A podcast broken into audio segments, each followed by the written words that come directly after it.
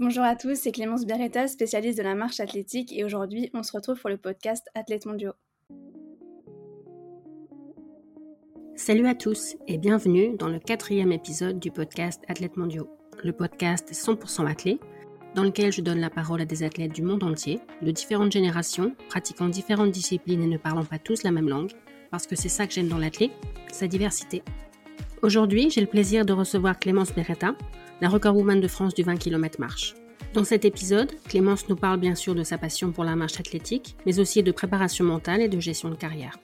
Nous avons enregistré cet épisode fin novembre 2022 et je suis heureuse de vous le faire découvrir aujourd'hui. Bonne écoute.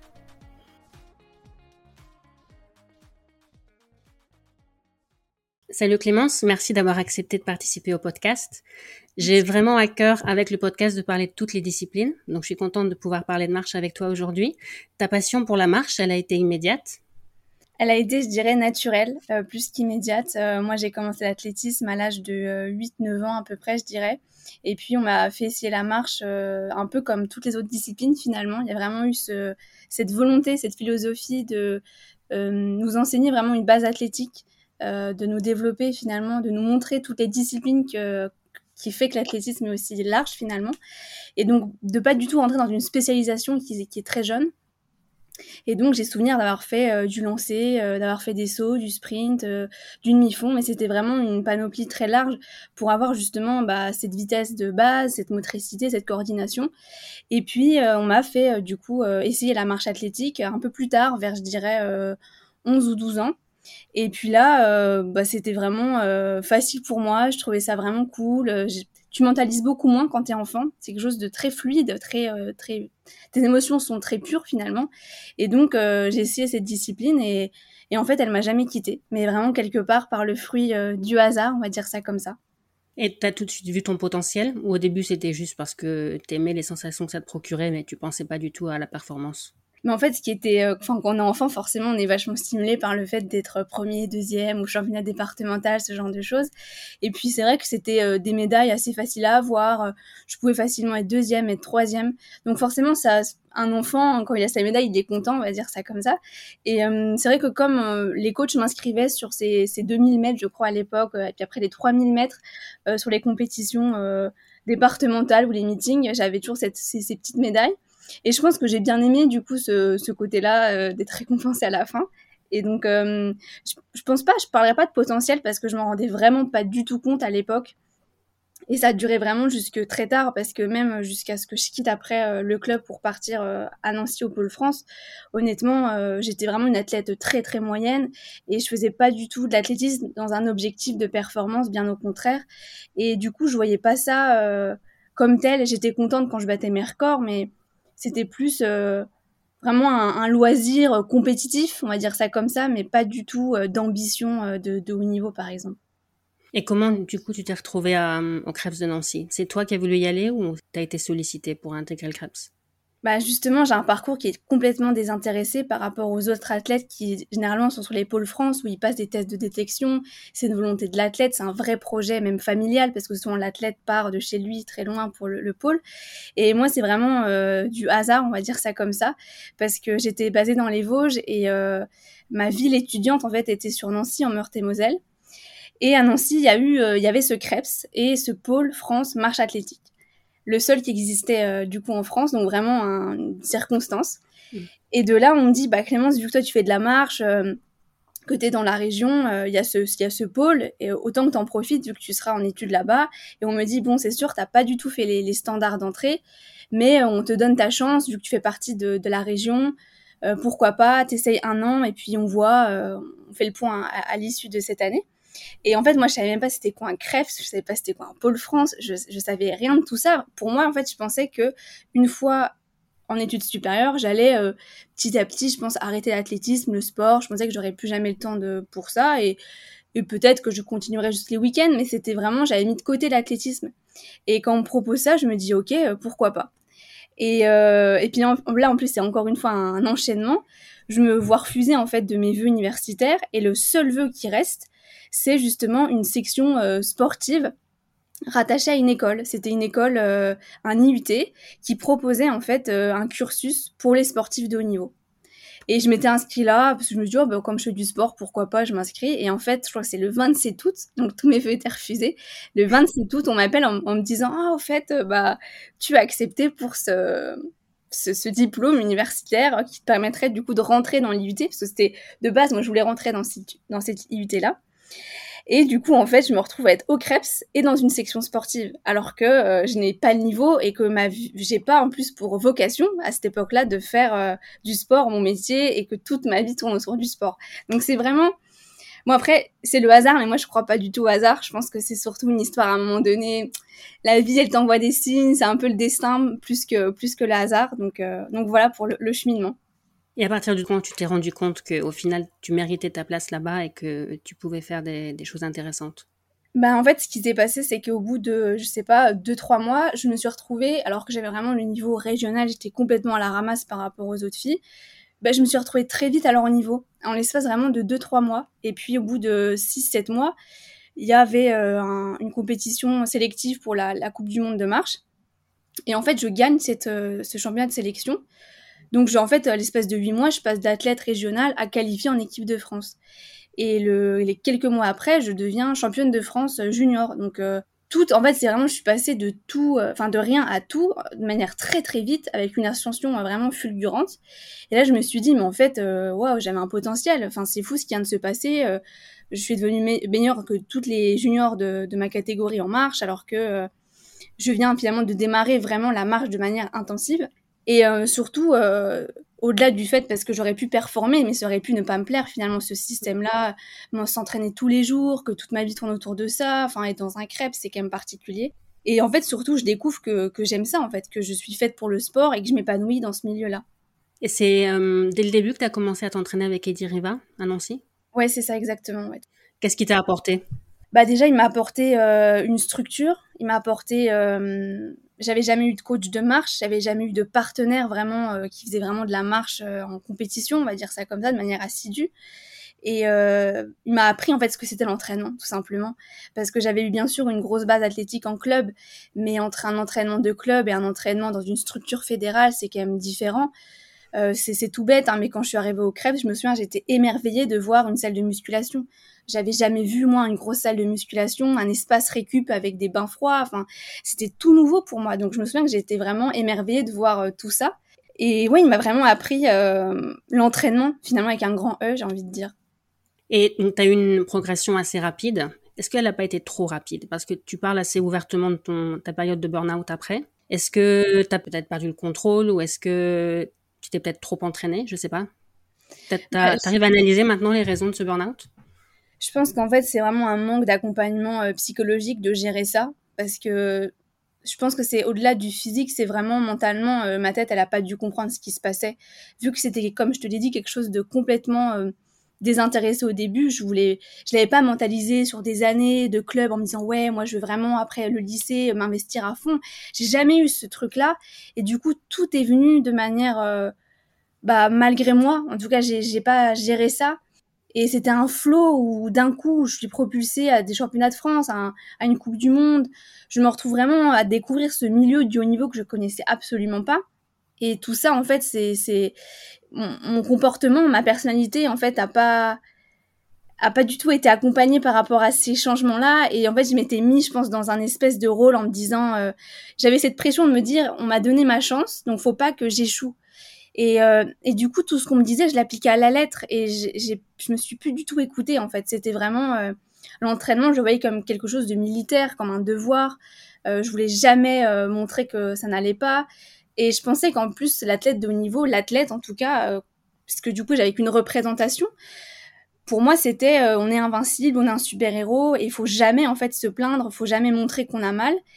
Et, et en fait, j'ai vraiment été dans ce système de j'avance, j'avance, j'avance et je me retourne pas et je m'arrête pas et, je refuse en fait euh, d'accepter que des fois bah, je peux être pas bien, que ça fait partie de l'entraînement. Et donc tout ça, je pense, m'a mené euh, entre guillemets à ma perte et c'est en fait c'est plein de petits comportements qui finalement étaient une sorte d'autodestruction euh, envers moi-même qui m'ont mené vraiment à un jour à me réveiller et bah, il n'y avait, y avait plus rien quoi. Quand tu as pris conscience de ça, c'est à ce moment-là que tu as voulu commencer la prépa mentale ou c'est venu de bah, toi la démarche? bah en fait on m'a aiguillé, ça a été assez long parce qu'au début on pensait que j'avais un problème qui était vraiment physique et puis au bout de 2-3 mois on voit que bah, tous les résultats ressortent bons, que j'ai absolument aucun problème médicaux, bah on m'a orienté petit à petit par justement la psychologue du Krebs et au début, c'est quelque chose que je voulais pas forcément. Euh, j'avais beaucoup de mal à accepter parce que j'avais encore ce stéréotype de me dire que bah, la psy, c'est forcément euh, quand on est fou, quand on est malade, et hum, accepter sa vulnérabilité, quand en plus on était dans le contrôle et dans la non-acceptation de ses sensations, de ses émotions, ça faisait beaucoup pour moi et je, j'étais dans un déni le plus total. Je voyais bien que quelque chose clochait, mais j'étais pas au point d'accepter qu'en fait le problème pouvait être euh, finalement mental Surtout que le burn-out, moi je savais pas c'était quoi, euh, c'était quelque chose de flou, j'en avais à peine entendu parler. La dépression chez le sportif, on n'en parlait pas du tout à cette période-là. Et du coup, je comprenais pas en fait. Euh, pour moi, c'était globalement, j'avais vraiment ce cliché de me dire les athlètes qui vont chez le psy, c'est en gros les gens qui sont pas du tout équilibrés, qui finiront par arrêter le sport. Enfin, c'était vraiment ça. Et puis à un moment donné, bah, je, mon coach me dit et dit, euh, non, bah là, va prendre rendez-vous. C'est en gros, euh, même lui, il était un petit peu désabusé de la situation. Et donc, je me retrouve euh, chez cette psy. Et là, euh, c'est assez fou, mais je pense que ma tête, mon inconscient devait comprendre qu'enfin, j'avais un quelqu'un, enfin, que la guérison arrivait ou je sais pas, parce que j'ai tout lâché. J'ai vraiment, j'ai, il y a eu un flot contenu de paroles. J'ai dit des choses qu'honnêtement, je pensais pas euh, conscientiser, mais j'étais tellement dans une safe place où enfin on me donnait un temps de parole où on me disait vraiment mais qu'est-ce qui va pas? Dis-moi ce qui ce qui va pas. Et on arrêtait de penser que c'était purement physique que l'athlète en fait dès qu'il va mal on pense que c'est physique. Alors que la plupart du temps en fait c'est mental. Et c'est vraiment cette harmonie de cet équilibre en fait au niveau du psyché que qui est souvent bien plus importante et essentielle que le physique et là on me donnait vraiment là, cette opportunité de me dire mais oui je, sais je t'entends c'est pas physique là parle-moi en fait. C'était vraiment ça. Et euh, moi qui d'habitude en plus à l'époque, je n'aimais pas du tout raconter ma vie, me parler de mes problèmes. C'était vraiment, j'avais beaucoup de mal avec ça. Là, je sais pas, ça s'est fait vraiment naturellement. Et euh, c'était vraiment comme si on, on, prenait une partie de ma souffrance en fait, alors que c'est juste une première séance.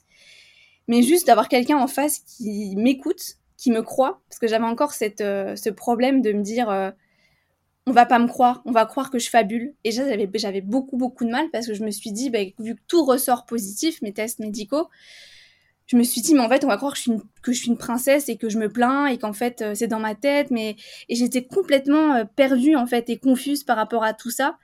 Euh, parce qu'en plus, comme je savais pas que ça existait, le burn-out, la dépression, c'était très très flou pour moi. Je me suis dit, mais qu'est-ce qui va pas avec moi En fait, ça m'aurait vraiment rassuré à ce moment-là d'avoir un problème physique. Et mmh. vraiment, je, priais presque en fait pour que quelqu'un, un médecin, me dise oui, tu as une carence.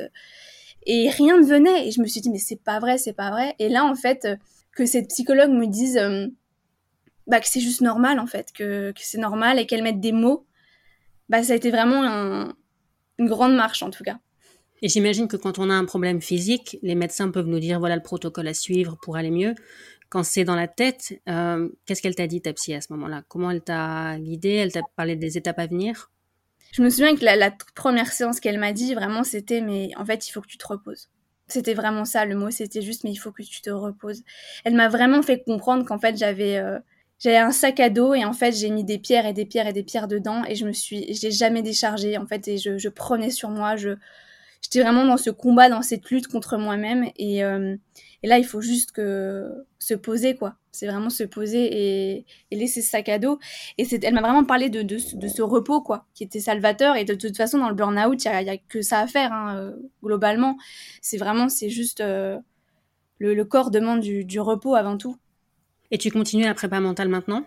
Ouais, toujours. C'est quelque chose que j'ai jamais arrêté et euh, ça m'apporte toujours en fait. C'est un, travail qui est perpétuel sur soi et c'est même un travail qui est infini parce qu'il y a tout le temps des petites choses euh, à, améliorer, à comprendre. Enfin, en fait, justement, se, comprendre, je pense c'est la clé justement de la performance et c'est la clé de tout dans la vie en tout cas et encore plus quand on fait justement ce, ce métier qui est quand même très particulier où notre outil de travail c'est le corps et on a vraiment besoin d'être euh, finalement dans une relation qui est très saine et lui envoyer beaucoup d'amour et, beaucoup d'athlètes ne sont pas dans cette relation-là. Parfois de manière inconsciente. Et c'est souvent le cas, tu sais, il y a souvent des athlètes qui se blessent à répétition, mais sans jamais vraiment comprendre pourquoi. Je suis persuadée qu'il y a vraiment un lien en fait avec euh, avec notre tête. C'est vraiment, faut arrêter de, de distinguer les deux. C'est au contraire, c'est vraiment une harmonie. Et tu vois, moi, depuis que, et je pense à vraiment un lien, mais depuis que je travaille énormément en prépa mentale, en hypnose, tout ce que tu veux, je ne me blesse plus du tout.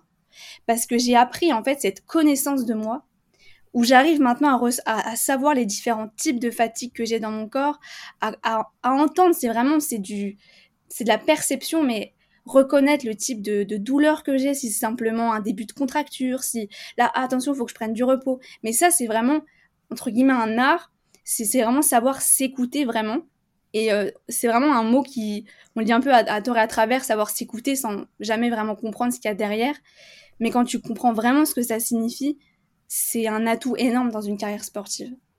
Ça veut dire que maintenant, tu es capable d'adapter ton entraînement, peut-être de t'entraîner moins quand il faut, et, et tu, tu, te juges moins pour ça. C'est exactement ça, ouais. À l'époque, euh, avant, je sais que... Et c'est fou, parce que quand j'y repense, je me dis, mais c'est dingue d'être dans des, dans des états comme ça. Mais quand je loupais une séance, quand je faisais pas les chronos demandés, j'étais dans des états psychologiques où je me mettais à pleurer, je me, je me sentais nulle, je me, vraiment j'étais dans un jugement vers moi-même, vraiment même dans une forme d'humiliation, en me disant que de toute façon j'arriverais pas, je suis bonne à rien, et c'était vraiment des états mais de pas du tout sains, équilibrés quoi. Alors que maintenant, tu vois, il n'y a aucun problème. Mon, entraînement, il est adapté au quotidien. C'est tout le temps l'écoute de soi. C'est l'intelligence, en fait, même de se dire, OK, qu'est-ce qui est le plus profitable, justement, dans la performance? Est-ce que je ferais pas l'inverse? Je vais pas inverser telle ou telle séance parce que je sais que c'est meilleur pour moi actuellement? Euh, c'est, euh, c'est des choses toutes bêtes, mais c'est vraiment, euh, quand on est malade, bah, c'est quand on est malade, ça fait partie de l'entraînement. On doit écouter son corps. Ok, là, il y, y, a un rhume, donc il y, a un petit signal, le corps est fatigué. Enfin, euh, c'est en fait, c'est plein de choses. C'est vraiment un ensemble qu'il faut euh, coordonner. Donc euh, oui, maintenant, j'ai vraiment mis au centre, mais vraiment à l'hypercentre, euh, cette écoute et cette adaptation, en fait, continue. Et la personne qui te suit pour la prépa mentale, elle te suit aussi en compétition parfois, ou c'est seulement en amont, avant? Non, non, bah, elle est vraiment très très prise et elle a beaucoup d'athlètes à gérer, mais euh, on est tout le temps en visio. Quand vraiment j'ai besoin d'elle avant la compétition ou faire un débrief après, euh, peu importe où je suis en France ou dans le monde, on est, on est quasiment tout le temps en visio, donc euh, on fonctionne beaucoup comme ça. Et, et puis après, j'ai une autre personne qui, elle, pour le coup, s'occupe vraiment de la partie hypnose et visualisation mentale. C'est encore une autre approche. Et euh, pareil, c'est en, en, visio, encore que elle est venue euh, justement au championnat d'Europe m'encourager et me supporter. Mmh. Ça a porté ses fruits, on en parlera tout à l'heure. Je voulais qu'on parle technique parce que au championnat d'Europe Espoir en 2019, tu as été disqualifiée. Ouais. Et je t'ai entendu dire que tu avais un gabarit différent de celui des autres filles, et donc une marche différente, et que tu attirais l'attention des juges. Bah, c'est vrai, en même temps, euh... et en même temps, il faut aussi que je prenne la part de responsabilité parce que je pense okay. qu'à l'époque, euh, à l'époque, euh, clairement, ma marche n'était pas non plus euh, parfaite. C'est sûr que quand tu es dans un groupe de filles où elles ont une foulée qui va être beaucoup plus en amplitude et que toi, tu es un petit gabarit et que du coup, ta foulée en fréquence, visuellement, forcément, on va être attiré par la foulée qui fait, plus de, le, qui fait le plus de mouvements par minute. Et en l'occurrence, c'était moi. Donc bon, il y a ça qui joue. Après, euh, clairement, c'est c'est pas non plus une excuse parce que tu peux avoir une foulée qui est justement en hyper fréquence et pour autant euh, avoir une, belle technique. Donc je pense qu'il y avait un peu des deux. Euh, là pour le coup aussi ce qui s'était passé, euh, ouais c'était vraiment une période où j'avais hyper mal géré la préparation parce qu'en fait j'avais j'étais en hyper mais vraiment j'avais une forme et de dingue. Et en fait, j'ai complètement, je me suis vraiment, j'ai grillé mon jus en fait la semaine d'avant. J'étais tout le temps, j'allais trop vite tout le temps, tout le temps, tout le temps, tout le temps. Et euh, en fait, le jour J, je, je me suis dit, mais c'est, il y a plus rien dans la machine, quoi. Alors qu'en fait, j'avais, je pense, j'avais vraiment un, un pic de forme qui était très haut et qui a été très mal géré après. La dernière semaine, où je voulais en rajouter, où je, enfin, je, faisais, je me souviens que je faisais mes endurances en marche en, à 12, à, à 12 km heure. Enfin, c'est n'importe quoi. Et euh, il y avait plein, il y a eu plein d'erreurs. Donc déjà ça, ça a joué. C'était vraiment. Euh... Mais les erreurs permettent de plus en refaire après et apprendre. Mmh. C'est un bel apprentissage. Et puis à l'époque aussi, j'étais complètement, euh, je travaillais pas du tout ma technique. Hein. Enfin, c'était quelque chose que bon. Euh, c'était pas hein, quelque chose qui était euh, un pilier, en tout cas dans l'entraînement avec Eddie. Il n'était pas forcément très focus sur vraiment notre technique. Alors qu'après, avec Gérard Lelièvre ou maintenant avec mon père, c'est c'est complètement différent, vraiment. Donc bon, il y, a, il y, a, eu plein de choses, mais oui, ça a été ça a été un apprentissage et une leçon. Et c'est pas un peu difficile parfois de se dire qu'on maîtrise pas tout, que on dépend du regard du juge? Bon, je suppose que c'est pas, il y a une part d'objectivité quand même, il y, a des critères. Mais est-ce que c'est seulement objectif ou est-ce que parfois dans ta tête tu te dis euh, ah ouais mais non là en fait c'était pas si litigieux que ça. Comment on vit ça? Alors Bon, généralement en compétition internationale, ce qui est très bien, c'est que généralement, si tu te fais sortir, tu te fais sortir. C'est des juges qui sont archi expérimentés, il n'y a aucun souci, honnêtement, il euh, n'y a jamais de problème. Euh, c'est toujours légitime. Franchement, honnêtement, euh, bon, il y a aucun problème. Donc ça, c'est cool pour nous athlètes parce que c'est les plus grosses compétitions. Après, honnêtement, je pourrais te raconter mais deux exemples, mais c'est, en fait, ce qui est horrible, c'est que en France, dans les championnats de France, déjà, je ne comprends pas cette règle. Pour moi, un championnat de France, ça devrait être jugé par des juges nationaux qui dit championnat de France dit du coup le juge doit être doit avoir le niveau national. Et en fait, je crois que tu dois seulement en avoir un ou deux sur les six ou cinq juges. Et le reste, c'est des juges qui sont euh, régionaux ou même départementaux. Et euh, bah, ça m'arrivait deux fois. Et là, pour le coup, je t'assure, je t'assure que mon Dieu, c'était 100% pas du tout euh, légitime. Je me suis fait sortir à, enfin, Maintenant que la nouvelle règle, j'avais eu du coup une pénalité parce que maintenant, au bout du troisième carton, tu as une pénalité, au bout de la quatrième, tu sors. Et euh, j'ai un exemple, par exemple, un championnat de France. Donc là, il y avait deux juges internationaux, un championnat de France. Et il y avait quatre autres juges ou trois autres juges euh, départementaux ou régionaux. Les deux juges internationaux, rien du tout. Donc c'est des, on met dans le contexte, c'est quand même des juges qui jugent justement les, des Jeux Olympiques, les meilleurs marcheurs de la planète. Et après, je suis allée les voir. Ah non, non, très bien et tout. Bah non, de toute façon, t'as pas mis de carton. Aucun problème pour, nous. Les trois juges qui étaient locaux, je sais pas quoi, ils m'ont cartonné. Mais tu te dis, mais c'est pas possible en fait. Le, le, ils ne sont juste pas aptes à juger justement des marches qui sont, qui pour eux en fait, ils, ne les voient jamais durant l'année. Ils ne voient jamais des athlètes marcher aussi vite. Ils ne sont juste pas aptes. Et ça, faut, faut le reconnaître parce que pour le coup, ça m'a porté préjudice deux fois. Et t'as pas de recours? Ah non non non, tu peux pas. Ah non non, il y a aucun recours quand c'est comme ça. Mm. Donc c'est hyper frustrant, mais heureusement ça arrive pas souvent, ça arrive que dans certains cas où bah, malheureusement tu tombes sur, je vais me faire détester, hein, mais sur Jean-Michel qui a 74 ans et qui euh, et qui pour la première fois de sa vie va voir des athlètes marcher vite parce que ouais, il a été mis sur un championnat de France et euh, et surtout c'est des c'est des juges qui pensent que mettre des cartons ça fait d'eux des bons juges. Et c'est ça le problème fondamental, c'est que tu as certains juges qui font partie d'une vieille génération, qui ne se remettront jamais en question, bien évidemment. Et pour eux, mettre un carton, c'est une fierté.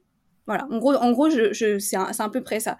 Donc je peux, te, je peux te dire que ça nous énerve énormément, nous marcheurs, parce que les championnats de France, on marque des points bonus pour le ranking mondial c'est hyper important pour nous. Et quand tu te prends des cartons, que tu te fais disqualifier par des juges qui ne sont clairement pas aptes à juger ton niveau, et qu'à côté des juges internationaux te disent bah non, c'était très bien, t'es un petit peu dégoûté.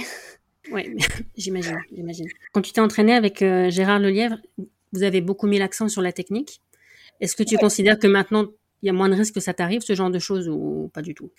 Bah, il y a moins de risques, mais il y a toujours des risques. Déjà parce que je suis bien consciente que certes, ma technique a énormément évolué dans le bon sens, mais je sais aussi qu'elle n'est pas encore euh, parfaite et je pense qu'elle le sera jamais. C'est parce qu'après, ça devient du millimètre et puis il faut bien comprendre que c'est très compliqué maintenant de, modifier une technique, surtout dans une discipline comme la marche. C'est vraiment euh, parce que là, en fait, je vais t'expliquer là, à quoi on est confronté c'est euh, des problèmes entre guillemets posturaux en fait et mécaniques. Euh, donc là, ça dépend vraiment de comment je suis faite.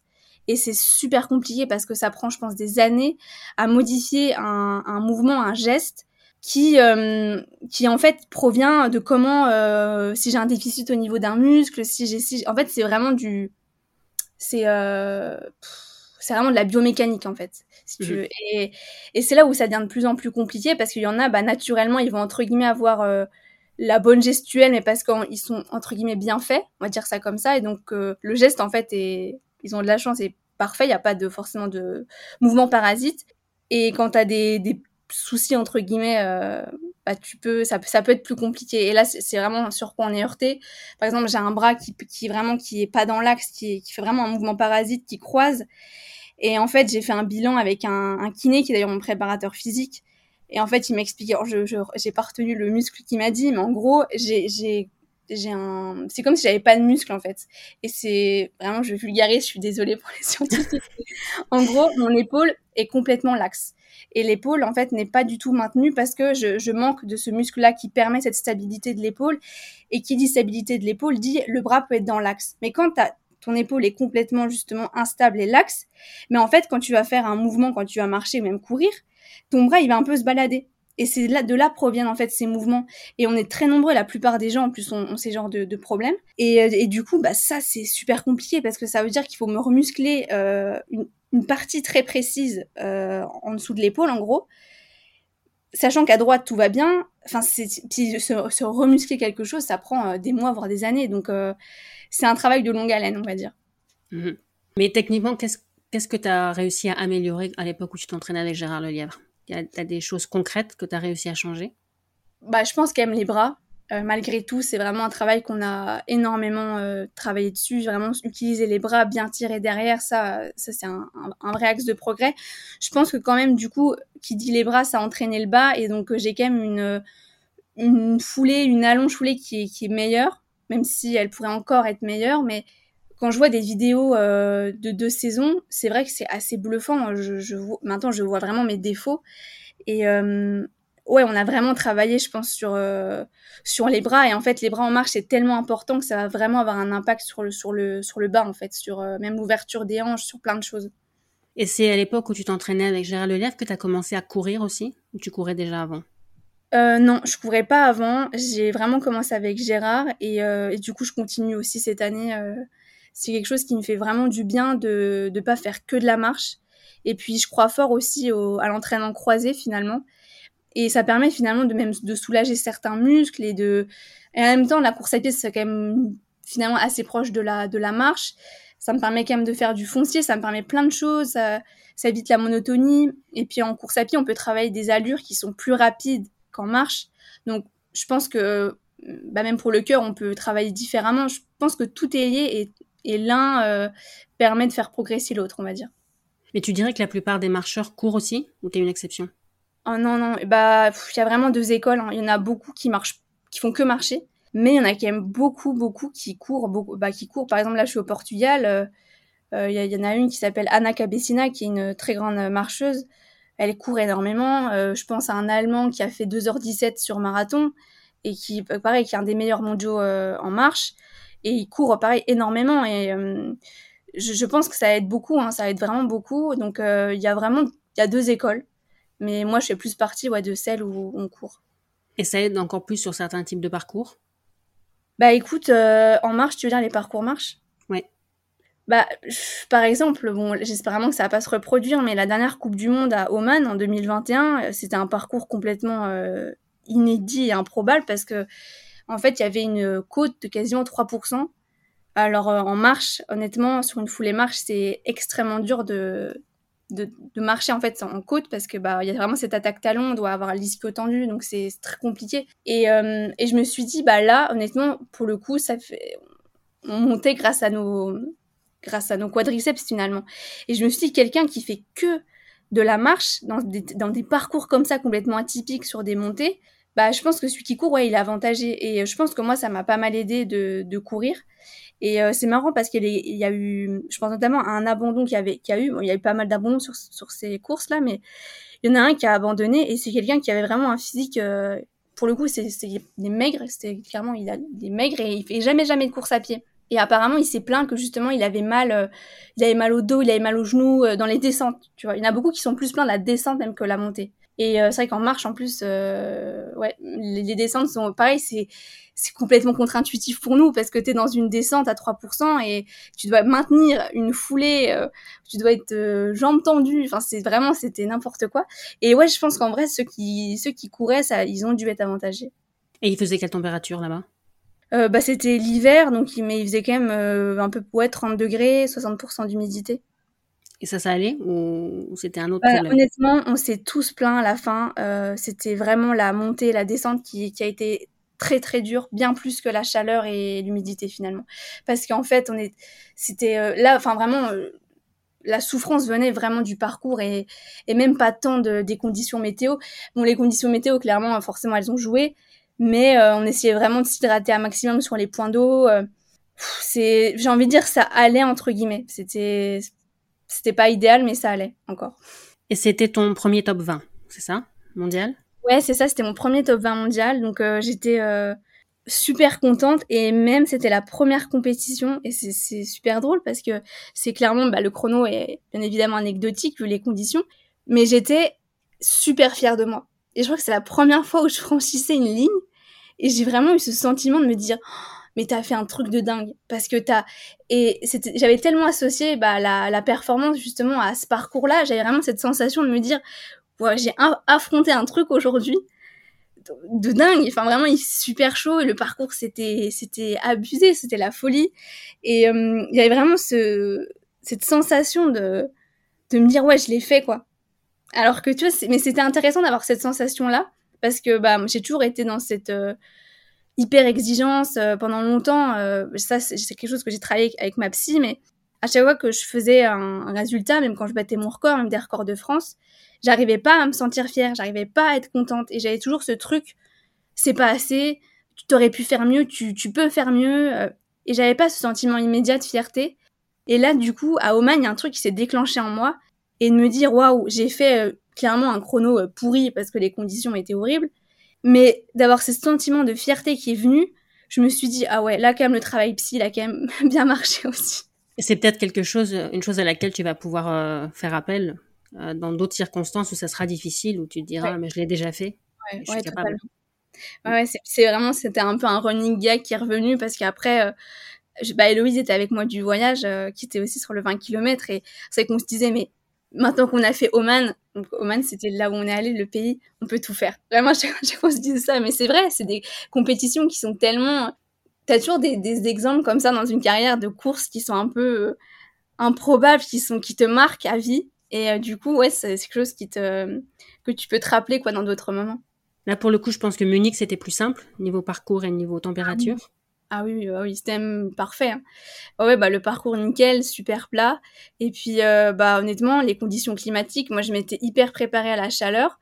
Et au final, euh, on a eu un temps incroyable. Enfin, c'était, même, on a même eu de la pluie. C'était un temps, franchement, un temps de marathon, un, un temps de marche, quoi. On, un temps qu'on espère à chaque, à chaque compète, quoi. Et le, chrono le, montre, parce que tu as donc battu le record de France qui appartenait à Nora Lexir depuis 2000, tu me corriges si je me trompe. Ouais, c'est ça. Tu le savais au départ de la course que tu avais les jambes ce jour-là, ou tu t'es surprise? Non, non, c'était vraiment l'objectif parce que je partais pour euh, sur les bases euh, d'une heure 30 30, euh, non, 1h30 00. Et euh, donc non, je savais que du coup, qui dit 1h30 dit record de France. donc c'était vraiment l'objectif. Et après, en course, j'ai pas souvenir de. J'étais tellement focalisée sur la place, sur mes sensations, sur mon, mon lâcher prise, mon ressenti, que j'ai pas été trop focus sur le chrono, parce que là aussi c'est quelque chose que j'ai appris à faire, à me détacher du chrono, surtout quand tu sais que dans une, quand, que tu fais une bonne course, justement te ne plus mentaliser. Et euh, du coup, généralement les points de repère c'est le passage aux 10 km, parce que c'est facile à faire, tu fais x2, tu sais à peu près où t'en es. Donc je voyais à peu près le chrono. Et, euh, et puis après, j'ai été un petit peu lâchée, j'étais toute seule et je savais, savais pas vraiment sur quelle base en fait j'étais, quel chrono ça allait faire au bout. Et euh, ça l'a toute fin, il devait me rester, je pense, 700 ou 800 mètres. Mon père était sur le, côté et puis euh, en compétition, il est toujours euh, extrêmement expressif, toujours vraiment à hurler, etc. Et c'est là qu'il me dit Ah, tu vas faire record de France. Il me donne les bases. Et, euh, et, du coup, en fait, c'est super drôle parce que mon, du coup, ça m'a hyper motivée. Et mon dernier kilo que j'ai fait doit être le euh, troisième temps euh, de toutes les filles, en fait, du, du, du dernier kilomètre. J'étais à la même, à la même allure que les filles du podium. Et du coup, c'était... Euh, mais parce qu'il m'avait tellement, tellement reboosté et tout, puis que j'avais vraiment fait un énorme sprint. Et ouais, voilà. Mais t'as jamais de montre? Si, si, si. Si, j'ai une montre, mais en fait, je, regarde que très peu ma montre. Parce que je suis beaucoup plus à l'écoute du, chrono que les coachs me donnent. Donc, je vais demander, euh, enfin, je demande à ce qu'on me donne le, le, temps par kilomètre. Mais en fait, quand tu es en compétition, euh, t'oublies en fait les. Je pense qu'il y a une sorte un petit peu de perte de lucidité et c'est assez compliqué de réfléchir et de souvent ce que souvent ce que je demande comme consigne, c'est de me dire si je suis en avance ou en retard en fait sur le chrono qu'on s'était donné. Donc c'est bah là tu as deux secondes d'avance par kilomètre, comme ça je sais si je dois me réguler ou si je suis en retard. Mais mais moi j'aime pas en fait regarder. je bip à chaque lap. Dans certaines configurations, je vais regarder mais en général, j'attends tout. Je, je juste pour euh, après avoir les données sur Garmin, mais généralement, c'est vraiment le, coach, quoi. Et le fait que vous étiez trois françaises à, Munich, ça a aidé? Il y avait une, ambiance dans l'équipe où vous êtes encouragées les unes les autres? Bah, c'est vrai que c'était euh, une première euh, de l'histoire de la marche. Il n'y a jamais eu trois françaises sur la discipline, donc c'est hyper bien pour, pour la marche féminine. Et, oui, puis on se connaît forcément toutes très très bien. En plus, Héloïse, c'est ma meilleure amie. Donc euh, c'est toujours mieux quand tu partages ça avec euh, avec tes amis, avec euh, tes collègues. Et ça crée vraiment un, un, bon groupe. En plus, il y avait aussi trois garçons, donc ça faisait six marcheurs. Donc oui, c'est toujours, c'est toujours mieux. Ça, c'est sûr, c'est toujours mieux. Donc là, on parle du 20 km. Tu considères que maintenant, c'est ta distance ou tu, tu mixes encore un peu parfois? Bah, en fait, là, le, le, le nouveau projet, donc c'était avec l'annulation, enfin, ils ont retiré le 50 km euh, au jeu et du coup ils l'ont remplacé par le, 35. C'est pour ça que le 35 était euh, cette année au monde et aux Europes. Et ça a été un peu la question de la saison dernière, euh, même encore de cette année. On, me parle beaucoup du 35 km, surtout qu'apparemment il y aura une épreuve qui sera mixte pour, pour les Jeux Olympiques à Paris. Et je me suis vraiment posé la question bah, mille fois parce que tout le monde me disait ah le 35, le 35, il y a une carte à jouer, machin. En plus les minima, c'est vrai que les minima sont très très accessibles, même même pour cette année, pour les mondes, c'est beaucoup plus accessible que le 20. J'en suis très, j'en suis complètement consciente. Hein. Mais en fait, je me suis dit mais j'ai pas envie de me mettre 35 parce que d'un point de vue euh, stratégique, c'est plus facile. En fait, je me dis mais moi je fais pas de la marche euh, pour euh, même je fais même pas de la marche pour me qualifier finalement à des championnats et je fais de la marche avant tout parce que j'adore ça j'adore ma discipline et en plus je fais une discipline qui est qui est chronophage où on s'entraîne quand même beaucoup et je me dis si je me mets sur une, distance qui me fait pas vibrer qui me donne pas envie et que je la fais juste parce qu'on me dit de le faire que c'est euh, stratégiquement c'est mieux machin et tout même pour pour les Jeux Olympiques il y aura un, y aura un duo enfin bah, je me suis dit non, parce que le plus important, c'est moi, en fait. C'est euh, mon ressenti, c'est mon bonheur, c'est ma carrière. Et aujourd'hui, en fait, la réponse, euh, peut-être qu'elle va évoluer, mais pour l'instant, c'est non. En fait, c'est vraiment le vin. C'est le vin qui me fait vibrer, c'est le vin qui me, qui me donne envie. Et puis, euh, avec, euh, avec les Europes, je me dis, bah, au moins, j'ai fait cette perf à deux ans de Paris, c'est une bonne base. Je sais que je peux faire mieux, je sais que j'aurais pu faire mieux à Munich aussi. Donc, je me dis, bah, j'ai pas, enfin, si vraiment j'avais euh, aucune chance entre guillemets sur 20, je me dirais bon allez éventuellement. Mais là honnêtement, je me dis non, j'ai envie de continuer comme ça. Euh. Donc ouais, pour l'instant c'est le 20. C'est facile de trouver des, des compètes qualificatives? Vous n'avez pas la Diamond League, vous n'avez pas le circuit euh, sur piste? Ouais, en fait, nous, on a l'équivalent, entre guillemets, d'une Diamond League en marche. On a le, le World Tour. Et en fait, le World Tour, c'est justement globalement pareil, sauf que nous, en fait, c'est sur route c'est que des compétitions de marche. Tu as plusieurs labels, tu as le label or, le label argent, le label bronze, qui te marquent différents points. Et ces meetings-là, ils sont, euh, t'en as beaucoup en Europe et t'en as aussi euh, pas mal en Asie, en Amérique euh, latine.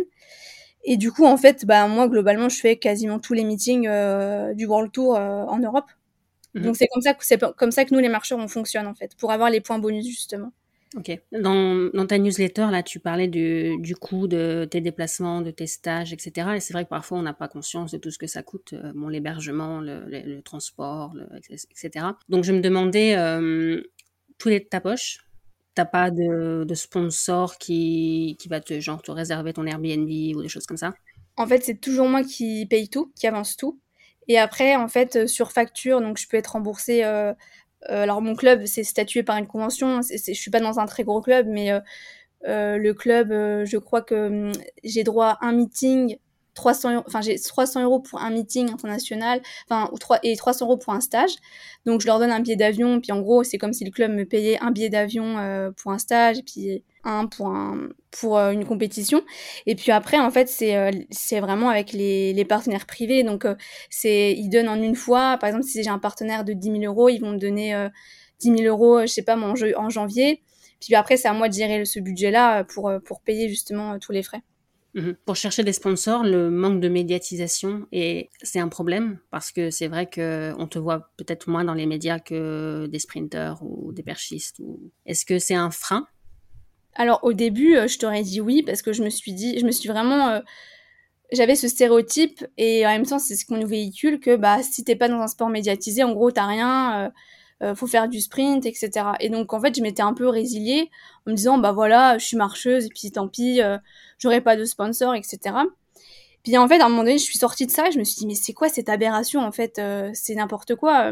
c'est pas parce que t'es pas dans un sport médiatisé que tu peux pas avoir des, des, partenaires et que tu peux pas avoir une histoire à raconter, des valeurs à défendre et que t'as pas une voix. En fait, t'es sportif comme tout le monde. Et puis en fait, en creusant, je me suis rendu compte que le sprinter, il est si c'est pas une grande star, il est pas mieux payé que toi.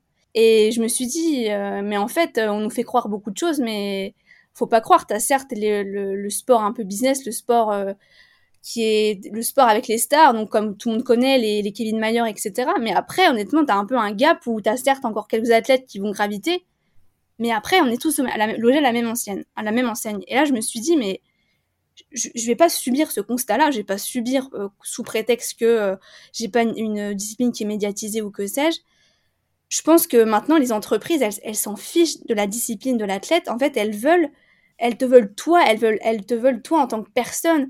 Tu, n'es pas ta discipline. En fait, tu es une femme. Euh, moi, je suis une femme qui représente les sports d'endurance, qui a des, qui a, qui a des valeurs, qui a des choses à raconter. Et c'est ça en fait que les entreprises euh, vont, vont voir en toi. Ils vont pas juste voir euh, Clémence qui fait de la marche parce qu'effectivement ils s'en fichent ou que Pierre-Paul Jacques fasse du sprint. Pareil, ils s'en fichent, ça leur parle pas. En fait, ils veulent vraiment des ambassadeurs. Ils veulent que ça, qu'il y ait des valeurs communes, un discours commun avec leurs collaborateurs. Et quand j'ai compris ça, parce qu'après c'est clairement du marketing et de la com, je me suis dit ok, qu'est-ce que je fais en fait pour euh, bah, pour créer cette histoire là et pour en fait me vendre. Et on dit souvent les commerciaux, les bons commerciaux, ils sont censés vendre n'importe quoi. C'est un peu l'histoire du stylo, euh, voilà. Mais en fait, c'est exactement pareil quand t'es sportif. Tu as, de toute façon, rien que le fait que t'es sportif, t'as une valeur ajoutée. Mais à toi après de savoir comment vraiment te vendre. Et beaucoup d'athlètes ne savent pas se vendre parce que c'est un exercice qui est extrêmement dur, qui est, qui est inconfortable. Et je me suis vraiment entourée de pas mal de personnes. On a vraiment structuré ça. Moi, j'ai la chance d'avoir fait des, études justement de com, donc c'est un milieu que je maîtrise bien. Donc je me suis fait un gros dossier. Et là, on a, là, ça fait vraiment plus de six mois qu'on a enclenché euh, une machine et que ça y est, en fait, ça porte vraiment, euh, ça porte ses fruits. Et je suis la preuve vivante que tu peux faire de la marche et tu peux devenir professionnel. Mmh. Et ça, dans la tête des gens, c'est impossible parce que vraiment ils associent ah bah non si tu fais pas du si t'es pas tennisman si t'es pas footballeur ah bah non t'as rien. Et c'est faux c'est archi faux. Tu seras peut-être pas millionnaire mais tu pourras vivre de ton sport. Mmh. en France c'est Johan Diniz qui a démocratisé la marche on va dire. Évidemment il y avait des marcheurs avant lui mais c'est lui qui a mis la marche euh, sous les projecteurs. Et je me demandais dans quelle mesure il t'avait euh, inspiré. Est-ce que quand tu as commencé la marche, il y avait des, tu regardais des marcheurs à la télé ou vraiment il y avait il y avait personne qui t'inspirait particulièrement.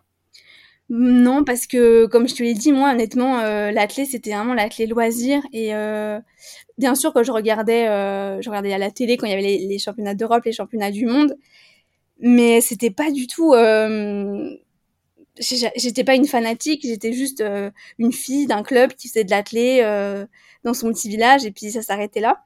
Donc euh, non, après c'est sûr que la marche, j'ai toujours entendu parler de Johan, ça c'est évident, parce que au-delà de la marche, il a marqué euh, en fait euh, l'athlétisme français.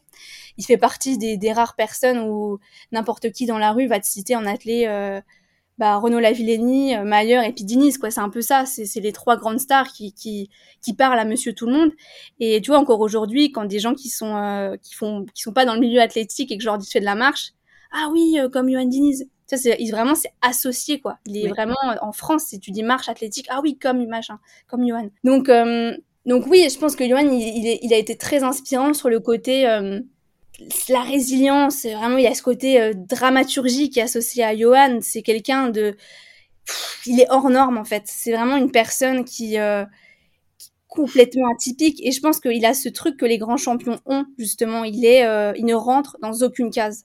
Et c'est ça aussi qui est super inspirant, c'est de se dire, bah, on nous cherche tout le temps à nous cloisonner, nous cloisonner, nous cloisonner et euh, appartenir à tel groupe, à tu rentres dans telle case. Et en fait, lui, euh, clairement, c'est tout est atypique chez lui. Donc c'est ça aussi qui est très inspirant. Mhm. J'ai quelques petites questions pour terminer. Est-ce qu'il y a un endroit où tu aimes t'entraîner tout particulièrement? Eh ben, j'y suis actuellement. C'est euh, ouais, c'est à Montegordo, donc euh, en Algarve au Portugal. C'est un spot qui est vraiment qui est hyper connu chez les athlètes. De toute façon, il y a tout le temps, euh, je ne sais pas combien d'équipes nationales, mais c'est vraiment bien parce que il fait tout le temps bon l'hiver quand c'est quand du coup il fait très froid chez nous surtout quand moi je viens des Vosges donc c'est pas c'est pas top et ici il fait toujours 20 degrés l'hiver donc c'est c'est vraiment super agréable, agréable pour ça en fait. Tu fais parfois des stages en altitude? Bah ouais, mais c'est assez récent pour le coup. Euh, j'ai fait deux fois euh, l'Afrique du Sud à Potchefstroom, qui est aussi un, un, spot vraiment connu. Et puis cet été, pour préparer les Europes, j'ai euh, été du côté de Livigno, dans les Alpes italiennes. Et là, c'était mon premier vrai stage d'altitude parce que j'étais à 1008. Et une, vraiment une découverte incroyable cet endroit. C'est juste mais magnifique. Alors pour ceux qui connaîtront, c'est euh, parce qu'on beaucoup d'athlètes et de gens connaissent, connaissent Saint-Moritz et en fait c'est à 20 minutes de Saint-Moritz, mais qui n'est du coup c'est pas côté suisse, là c'est côté italien. Et en gros les prix sont divisés par trois. C'est tout aussi beau et il y a vraiment un plateau avec une piste cyclable qui doit faire plus de 12 km, donc c'est juste euh, fabuleux. Quand tu marches, est-ce que tu marches, je parle à l'entraînement, est-ce que tu marches euh, en silence ou est-ce que tu as de la musique ou est-ce que tu as des podcasts ou est-ce que ça dépend des séances peut-être? Euh, alors là, par exemple, typiquement ce matin, j'avais 20 km euh, toute seule et c'était que euh, de l'endurance et euh, podcast, ouais. Je mets, je mets quasiment tout le temps des podcasts ou alors de la musique. Et évidemment, quand je suis sur piste, bah, bien sûr, j'ai pas de musique, mais en tout cas, sur toutes mes sorties longues et quand je suis seule, parce que quand je suis accompagnée, bien sûr, je prends rien, mais quand je suis seule, j'ai tout le temps, tout le temps mes écouteurs, ouais. Quand tu es dans le, dans le dur, dans une compète, quand vraiment euh, ça va pas, est-ce que tu as des phrases que tu te répètes ou à quoi tu penses? Ouais, bah en fait, euh, ça c'est tout le travail justement euh, que je fais avec, pour le coup, celle qui fait avec moi l'hypnose et la visualisation. C'est pas mal de mantras. Alors ça peut paraître vraiment, ça peut paraître un peu bête de l'extérieur, comment je vais le dire, parce que parce que ça, ça va juste être des toutes petites phrases comme ça, mais en fait, les mantras, c'est vraiment des, points d'ancrage qu'on se répète en visualisation et que justement, on va ancrer. Donc, on va vraiment associer en visualisant un moment précis dans la course, notamment quand ça devient dur. Et on va se dire, OK, quand c'est dur, euh, tu vas, et là, en fait, on va associer un symbole ou justement un, un, des mots, des petites phrases qui vont nous permettre justement de retrouver un, un lâcher prise. Ça va nous permettre de souffler, de se sentir mieux, de, de, se détourner de la douleur. Et en fait, c'est des phrases toutes bêtes, mais c'est euh, euh, je suis force, euh, je suis ancrage, je suis là. Enfin, en fait, j'essaye vraiment de me répéter des, petites phrases comme ça et qui ont, qui ont déjà été travaillées du coup dans mon mental en séance. Et, et, ça, je sais que ça m'aide beaucoup en fait. et souvent, ce qui se passe aussi quand je suis, c'est un truc que j'ai remarqué quand je suis vraiment dans le dur et quand je suis fatiguée, j'ai besoin de me reconnecter en fait à l'extérieur parce que pendant euh, les trois quarts de la course, euh, je suis complètement focus sur moi, vraiment, je mets mes lunettes, je, je, je suis hyper hyper concentrée. Et quand c'est dur, là, j'ai besoin de me nourrir de l'extérieur parce que je, je, sais que je fonctionne beaucoup beaucoup d'encouragement. Et là, je vais vraiment chercher un soutien auprès de, mes coachs, des gens qui sont là euh, du coup pour ma course.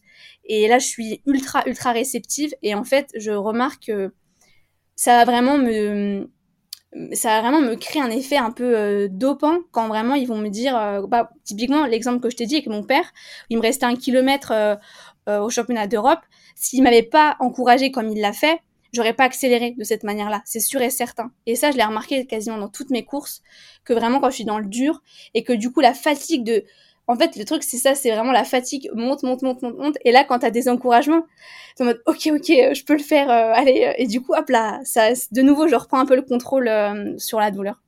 J'avais vu sur ton site que tu as écrit un article sur les barrières mentales. Ouais. Et est-ce que tu pourrais nous donner un exemple de barrière mentale que tu as réussi à surmonter grâce au, travail de prépa mentale? Franchement, il y en a tellement, c'est vraiment, c'est infini. Mais un, un, exemple, je pense, qui peut parler à beaucoup d'athlètes, et ça, peu importe le niveau, c'est euh, en fait se dire, vu qu'on est dans une, on va se mettre sur, on va s'aligner sur une compétition et on est, je sais pas moi, 15e euh, de la start list. Et en fait, on va se dire, bah, vu que je suis 15e, je vais viser la 15e place. Allez, au grand max, j'ai visé, euh, je vais être 10e. Et ça, en fait, c'est une erreur, mais fondamentale, d'aborder une course en se disant, bon, bah, je peux faire, je vais viser qu'un top 10. En fait, c'est le cerveau, il ne il, sait pas faire la différence entre ce qui est ce qui est réel et ce qui est en fait ce qui est juste de l'imaginaire. Et c'est vraiment, c'est que ça en fait aussi le, travail au niveau de la visualisation, c'est lui faire croire en fait que t'es déjà premier, que t'as déjà été premier, que t'as déjà battu toutes ces filles-là. Et du coup, enlever ces barrières-là, c'est se dire, mais en fait, quand t'es sur la ligne de départ, t'es au même niveau que les autres. Tu sais, tu sais ce que tu vaux, et tu, là vraiment, tout est possible. C'est vraiment se dire que tout est possible. Et du coup, ne pas avoir de complexe d'infériorité parce que t'es à côté d'une championne olympique et qu'elle, elle a fait championne d'Europe. C'est vraiment arriver à se dire, non, non, non, je suis au même niveau. Et bien sûr, d'un point de vue euh, réaliste, entre guillemets, hein, si on parle vraiment euh, mathématiques, bien sûr que tu vas peut-être pas être première, etc. Mais c'est hyper important, en tout cas d'un point de vue mental, que tu te dises que tout est possible et que oui, il y a toujours une infime probabilité que oui, tu finisses première. Et ça, c'est vraiment un travail que j'ai fait euh, en travail psy, ouais. ma dernière question, cette communauté s'appelle Athlètes mondiaux parce que ce que moi je préfère dans l'athlète, c'est le côté universel. Tu dois voir dans la marche des, des filles du monde entier. Et donc ma question pour toi, c'est ce que toi tu préfères dans l'athlète bah, c'est hyper, euh, c'est hyper proche de, de ça, parce qu'en fait, euh, la marche, c'est un peu, je dirais un peu comme la communauté des épreuves combinées, on les voit souvent très très proches, surtout à la, à la fin des, de leur décathlon et pentathlon. Bah, honnêtement, nous, en marche, c'est vraiment ça, mais je pense encore, encore plus décuplé. Il y a vraiment cette, ce côté hyper familial parce que tout le monde se connaît dans toutes les nations. On se voit très souvent en stage, en compétition. Et euh, ce qui est juste mais magnifique, c'est par exemple quand je suis euh, en stage, souvent du coup il y a d'autres marcheurs. Là je pense notamment à Livigno, mais même à Montegordo, peu importe. Moi je, quand je pars en stage, je suis souvent souvent seule. Et, euh, et en fait à chaque fois, à chaque fois, à chaque fois, je suis encouragée. Mais tout le monde s'encourage. Mais à chaque fois je suis encouragée par les coachs, par les autres nations. Et ça c'est un truc que tu vois pas parce que avec chez les coureurs, par exemple les coureurs, honnêtement, ils, ils se croisent tous, ils vont se dire bonjour, mais ça s'arrête là. En marche, t'as vraiment ce truc par exemple, à Livigno, c'est trop drôle, mais tu vois, donc j'étais toute seule sur ma séance et je me suis accrochée à un mec italien, un marcheur, qui du coup, lui qui est en endurance, bah moi c'était mon allure forcément de séance.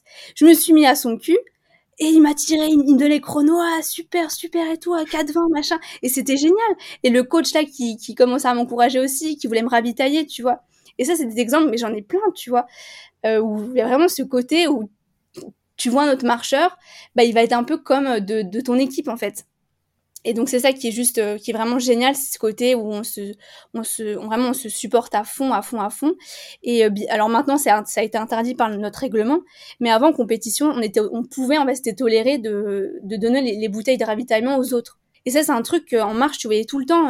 Quelqu'un quand, quand il faisait chaud, tu prends ta bouteille de ravitaillement, enfin les, les points d'eau en tout cas, et puis bah tu vas donner celle qui a, qui a pas pu prendre une bouteille tu vois il y a vraiment ce mhm. truc euh, alors qu'en fait tu es en compétition clairement là t'es c'est limite ta concurrente et en fait il y a vraiment ce truc qu'on s'entraide donc euh, ouais ça c'est ça c'est magique en tout cas, tu es une super ambassadrice pour ta, pour ta discipline, ça donne envie de faire de la marche et je suis sûre que l'épisode plaira à beaucoup de gens. Donc merci pour ton temps. Je sais pas si tu veux rajouter quelque chose.